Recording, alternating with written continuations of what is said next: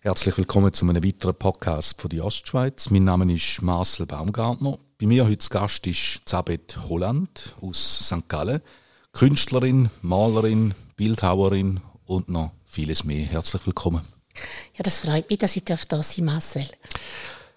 Sabet, wir haben äh, im Vorfeld dir schon einen Fragebogen zugestellt, den du ausgefüllt hast. Auf den können wir dann noch ein bisschen sprechen. Jetzt in kurzen Sätzen, wie würdest du dich beschreiben? Ja, ich bin Zabet, einfach nur Zabet und ich bin Künstlerin und noch vieles mehr und ich bin sehr zugänglich. das, das, äh, den Eindruck machst, ja. Äh, was zeichnet dich sonst noch aus?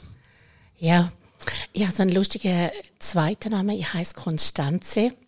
Jawohl. Und der Name ist wie so ein bisschen Programm für mein Leben. Ich habe wirklich äh, das Glück, dass ich mich aus Krisen ausstellen und konstant meinen Weg verfolgen als Künstlerin und auch als Person. Krise. Über was sollen wir jetzt zuerst reden? Über Krisen oder über Kunst? Lieber über Kunst. Lieber Bitte. über Kunst. Gut. Wie bist du zu der Kunst gekommen? Ja, ich war eigentlich eine Verweigerin von dem Weg. Meine Eltern sind sehr kunstaffin, kulturaffin. Meine Mutter hat mit 30 Jahren angefangen, selber Kunst zu machen. Und ich habe gesehen, wie das ist nicht so ein einfacher Weg. Das hat mich eigentlich nicht gereizt. Ich bin Lehrerin geworden. Und interessanterweise natürlich immer meine Mutter unterstützt und viel gelernt von der Umgebung, von meinen Eltern, vom Umfeld.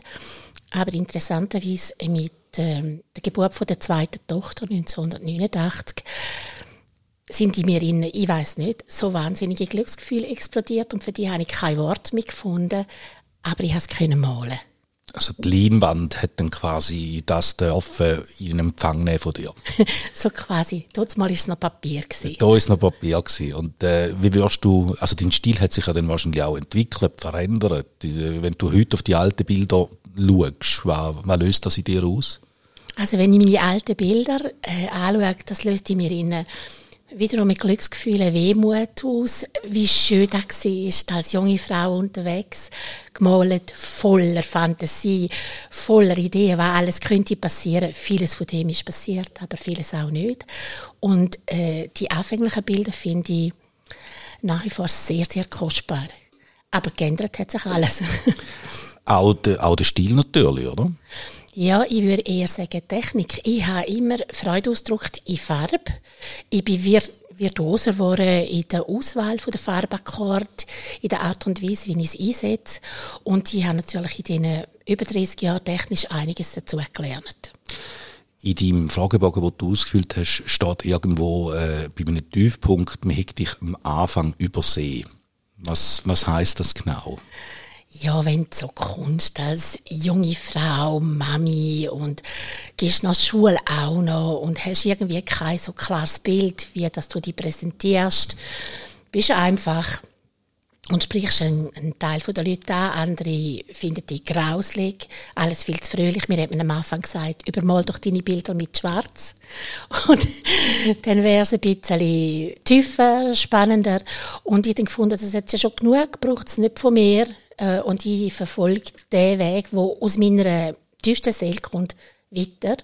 Und es hat mich halt am Anfang schon wie soll ich sagen, ich habe wahnsinnig versucht, sichtbarer zu werden. Weil ich gesehen habe, mit der Sichtbarkeit kommt natürlich auch in der Konsequenz die Chance, um als Künstlerin ein Einkommen zu generieren. Also du hast gesehen werden, eben wegen dem Einkommen sagst du, du hast äh, den Weg wollen beschritten, auch in beruflicher Natur. Das ist dir wichtig Und wann ist das gelungen? Hat es da einen Zeitpunkt gegeben? Ähm, es, es ist interessant gewesen, meine erste Ausstellung habe ich 1991 in der Galerie vor der Klostermauer. Eine riesige Chance. Ich habe 40 Bilder ausgestellt und 37 sind verkauft worden. Ein grosser Teil an meine mein näheres Umfeld, aber ein Teil natürlich auch gegen außen, auch unbekannte Leute. Und ich habe das irgendwie als Auftrag gesehen, jetzt musst du an dir arbeiten. Also es geht nicht, dass du einfach äh, so ein bisschen Möhlen lässt, sondern musst reingehen und wirklich ernsthaft dir Formate aneignen, Technik aneignen und noch viel, viel wichtiger Inhalt. Und dann habe ich fünf Jahre Pause gemacht vom gegen außen ausstellen. Es ist noch unsere jüngste Tochter gehabt. Und das alles parallel zu machen, da hat sich dann ziemlich schnell abzeichnet, dass, dass ich mit dem am Anfang ein bisschen Geld verdienen und eigentlich wirklich, dass ich das Gefühl hatte, okay, jetzt ist es ein bisschen besser, ist erst seit 2006. Das heißt, wenn du willst, äh, Geld verdienen, das heißt, du musst produzieren. Kann man das auf Knopfdruck? Stehst du morgen auf und sagst so, ah, mach, die fange ich an malen? Nein, nein, auf Knopfdruck kann man gerne nicht. Also ich lasse mir für viele Sachen viel Zeit und ähm, auch meine Bilder wachsen langsam. Ähm, aber ich bin natürlich inzwischen Profi und ich brauche, also, ich brauche nicht die Laune zum Arbeiten ich habe so viele Facetten in meinem Arbeiten, die dazugehören, dass ich einfach dort arbeite, wo ich parat bin. Und das wunderbare Gefühl, der Flow, den man hat beim Malen, da habe ich heute immer noch Defizite. Ich würde gerne öfter, mehr, länger und gerne morgen früh schon und auch am Abend spät immer noch. Aber es gibt natürlich noch andere Sachen, die auch zum Künstlerin sein gehören, so wie ich das mache. Also Kontakt, Archivarbeit, äh, Administration, viel umeinander fahren. Heute gehe ich ja auch ins Glamourland und von dort her ja, das ist so ein bisschen die Situation. Schaffst du an mehreren Bildern gleichzeitig? Ich schaffe an mehreren Projekten gleichzeitig. Zuerst einmal an mehreren Bildern. Dann habe ich ein Atelier, wo ich jetzt Skulpturen schaffe. Und dann habe ich auch mein Büro. Ich arbeite auch mit digitalen Sachen. Also das lege ich alles so ein bisschen übereinander und finde meinen Weg meistens im Verlauf vom Sonnenschein. Also ich gehe dort an, wo die Sonne passt. Den Sommer durch variieren aus. Im Winter suchen sie. Und so gehe ich dann von Platz zu Platz. Und das heißt, äh, das hat dann auch mit deiner Gefühlslage allenfalls zu tun, dass wenn du vielleicht einmal ein bisschen äh, bedrückt bist, dann widmest du dich eher noch am Projekt XY und wenn du super Laune hast, gehst du auf etwas anderes zu. Also ich habe eigentlich grundsätzlich eine konstante Gefühlssituation und die ist sehr ausgeglichen positiv. Aber es gibt natürlich Sachen, die einen bedrücken im Leben. Das passiert allen. Und dann habe ich so eine komische Art. Das ist eigentlich gerade so eine Situation, wo ich gern mal, dann kann ich Gegenwelten malen. Also dann versuche ich, ähm, mich einzudenken in eine Welt, die es gerne gibt und vergesse mal für ein paar Stunden oder länger äh, den Alltag und es ist noch interessant, wie, ich sage jetzt, negativ besetzte Sachen können extrem positive Welten generieren. Zum Beispiel, da muss man jetzt erklären. ja, jetzt, das ist jetzt gerade ein bisschen... Das ist eine schwierige Frage. Ja, aber ähm, ich hatte eine ganz heftige Zeit im Jahr 2013, wo ich denke, es geht nicht mehr weiter. Wir hatten einen tragischen Unfall gehabt und in dieser Zeit ist mein Mann gestorben und ich denke, jetzt kommt nichts mehr. Also von jetzt weg, ich weiß nicht, was läuft. Und dann habe ich angefangen zu schreiben, meine, meine Trauer in Wort fassen. Und interessanterweise sind dann ähm, erste Skizzen gekommen, wo ich das wollte. Und die ersten Skizzen haben das Thema Schwan äh, Und irgendwann ist aus dem ein ganz ein lieblicher, romantischer, riesig grosser Schwanensee entstanden, wo doch irgendwie eine Vision in sich hineingetragen hat, es geht weiter. Und auch, es braucht ihn noch da. Das sind jetzt sehr emotionale Gedanken und wahrscheinlich auch äh, eine emotionale Umsetzung. Äh, kannst du dich von Projekten trennen, verkaufen, wo, wo die so mit Emotionen geladen sind? Ja, eigentlich sehr gut. Das habe ich wahrscheinlich gelernt äh, mit meinen Eltern zusammen und ihrem Umfeld. Ähm, ein starkes Werk, wo einen Weg findet, bringt starke neue Wege mit sich und interessiert tut mich in erster Linie der Weg und nicht das Besitzen von einem Bild. Aber da ist wichtig oder nicht wichtig, dass der Empfänger, die Empfängerin von einem Werk dann auch den Hintergrund kennt. Oder kann da jeder etwas Eigenes ihnen interpretieren? Äh, es ist noch interessant. Ein Teil den Arbeiten sind wirklich universell verständlich und es ist noch spannend, was dann für Kommentare kommen, wo ich hätte können formuliert haben, aber grundsätzlich finde ich, verändert sich auch bei mir Zugang zu einem Bild. Es ist, wenn ich gemalt habe, vielleicht, wenn ich das beurteile, ein halbes Jahr später oder fünf Jahre später nochmal ganz anders. Und ich glaube, so soll es auch sein. Wir haben, äh, oder ich habe kürzlich Anna Meyer da gehabt, ja auch äh, äh, künstlerisch tätig ist und zu jedem Werk dann auch noch eine kurze Notiz dazu hängt, wo sie sagt, da bräuchte es quasi, dass das irgendwie nochmal eine, eine zusätzliche Ebene, die hast du nicht gesucht oder braucht es bei dir nicht? Also ich habe das, das verbindet mich mit der Anne Meyer, die ich übrigens sehr schätze. Ähm, ich habe auch zu verschiedenen Bildern Unterlagen. Also das können Wortskizzen sein, es können Gedanken sein, aber es können auch kleine Skizzen sein, gemalte Skizzen, gezeichnete Skizzen. Mm, aber ich, ich bin nicht so ein zwanghafter Mensch. Ich tue meine Methoden ständig ändern und in dem Sinne eben viel Fantasie den Weg schon verfolgen, aber nicht immer gleich. Und es kann ja sein, dass einmal ein Bild äh, einen Text einfach nicht hat oder eine Erklärung nicht hat, weil es einfach ganz etwas Spezielles ist. Wie schnell bist du zufrieden? äh, ich bin irgendwann zufrieden, das ist ja schon mal gut. ähm, ja, das, ähm, ich arbeite an meinen Bildern und Skulpturen grundsätzlich etwa drei Monate und es lässt genug Freiraum, um ähm, die Arbeiten beurteilen, ob sie einer kritischen Betrachtung von mir, und ich bin sicher die kritischste, äh, standhalten. Und äh, nach so viel Erfahrung weiß ich, ähm, ja, weil ein Bild stark ist, weil ein Bild neu ist, weil ein Bild welche Ausstrahlung hat. Aber viel wichtiger weiß ich auch, warum das ich es gemacht habe. Und bei dir kann man, bei deinen Werken kann man überall sagen, das ist ein Holland. Das ist ein klassischer. ja, das kann man. ja, das kann man. Ähm, ich habe irgendwann mal angefangen, in alle meine Werke, egal was, gebe ich Gold hin. Und zwar echtes Gold, 22 Karätiges, das ist schon mal ein erster Faktor, wo man kann sich damit identifizieren und dann sind halt die Bilder alle sehr komplex, sehr reich, sehr voll. Äh, ein bisschen, ein bisschen of a muchness, würde man sagen auf Englisch. Also ich bin gerne eine, die wow, überlädt und viel gibt. Man hört es vielleicht jetzt auch.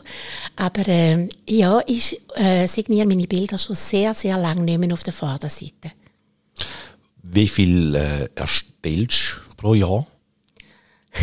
das ist wahrscheinlich nicht gerade eine Fließbandproduktion, aber du musst eine gewisse ja, ja. Menge also es ist ja auch interessant, es hat Jahre gegeben, wo ich wirklich, zum Beispiel das Jahr 2021, habe ich nur drei Bilder gemacht. Aber dafür dann im Jahr 2022 wesentlich mehr. Ich sage jetzt einmal, das ist irgendwo größere Bilder, ich weiß auch nicht, 15, sagen wir mal einfach eine Zahl. Ich habe es noch gerne erzählt, das ist mir völlig unwichtig. Also du kannst nicht äh, äh, beziffern, wie viel Werk das du schon erstellt hast in deiner Laufbahn. Nein, das kann ich nicht, aber ich könnte es recherchieren. Ja, ich führe Konsequenzarchiv, wo ich jedes Werk verzeichne, Geschichte dazu auch. Das ist äh, für die Zukunft. aber äh, ganz ehrlich, das interessiert mich überhaupt nicht, so eine Zahl. Dann reden wir über Highlights. Da hat es ja wahrscheinlich in deiner Laufbahn schon einige gegeben. Ich habe da auf dem Fragebogen äh, Hongkong zum Beispiel gesehen. Kannst du da etwas dazu sagen? Ja, also auf ähm, meine Präsenz in Hongkong bin ich sehr stolz. Aktuell läuft dort gerade eine Ausstellung, die heißt Sculpting Dreams. Das ist eine Ausstellung von der Galerie Co. Ihre Galerie mitten in Central Hongkong in Windham Street. Das ist eine, eine Straße, wo es nur Galerien hat. Und dort präsent sein, das ist schon ganz großartig. Damals bin ich vertreten nur mit meinen Skulpturen, also nur mit meinen Skulpturen, was toll ist. Und zusammen mit zwei Taiwanesinnen und einem äh, Künstler aus Hongkong. Das ist doch sehr ungewöhnlich, es ist sehr bereichernd. Ich habe heute Morgen gemerkt, äh, auf Social Media, da fängt sich an, ein kleiner Austausch entwickeln mit dem Ray Wong. Und äh, das ist natürlich unheimlich horizonterweiternd. Wie kommt man zu so etwas? Es gibt wahnsinnig liebe Leute in meinem Umfeld. Es gibt ganz viel Wohlwollen, wo mich hat bis dahin. Äh, das kann ich gerne beschreiben. Das ist wahrscheinlich das Größte, was mir passiert ist. Immer wieder Menschen, die sich für mich einfach spontan engagiert haben. Und das ist jemand aus meinem Umfeld, wo mir äh, den Kontakt zu dieser Galerie gebracht hat. Unheimlich toll. Ich bin mit dieser Galerie an der Art Central im Frühling vertreten gewesen, an der Fine Art Asia, an der Pulse Miami Beach und zwar immer mit starken Präsentationen und ich habe ganz einen feinen Austausch mit meiner Galeristin. Ich kann jetzt so etwas wie äh, äh, einen Fächer nochmal auftun, also einen völlig neuen Markt erschliessen. Ist das denkbar? Ja, vielleicht muss man wissen, dass im Moment die politische Situation in Hongkong so ist, dass ähm, sich die Sachen verändert haben. Äh, Hongkong hat früher offensichtlich mal geboomt. Ich bin spät dazu gekommen, 2015 Zusammenarbeit angefangen mit der Galerie Co. und 2019 meine erste Einzelausstellung. Das sind schwierige Zeiten gewesen. 2019 während der Einzelausstellung sind äh, politische Unruhe gewesen. Meine Galeristin hat nicht einmal mehr können in die Galerie gehen und äh, meine Galeristin erzählt auch mit Wehmut, wie viele Leute das abwandern.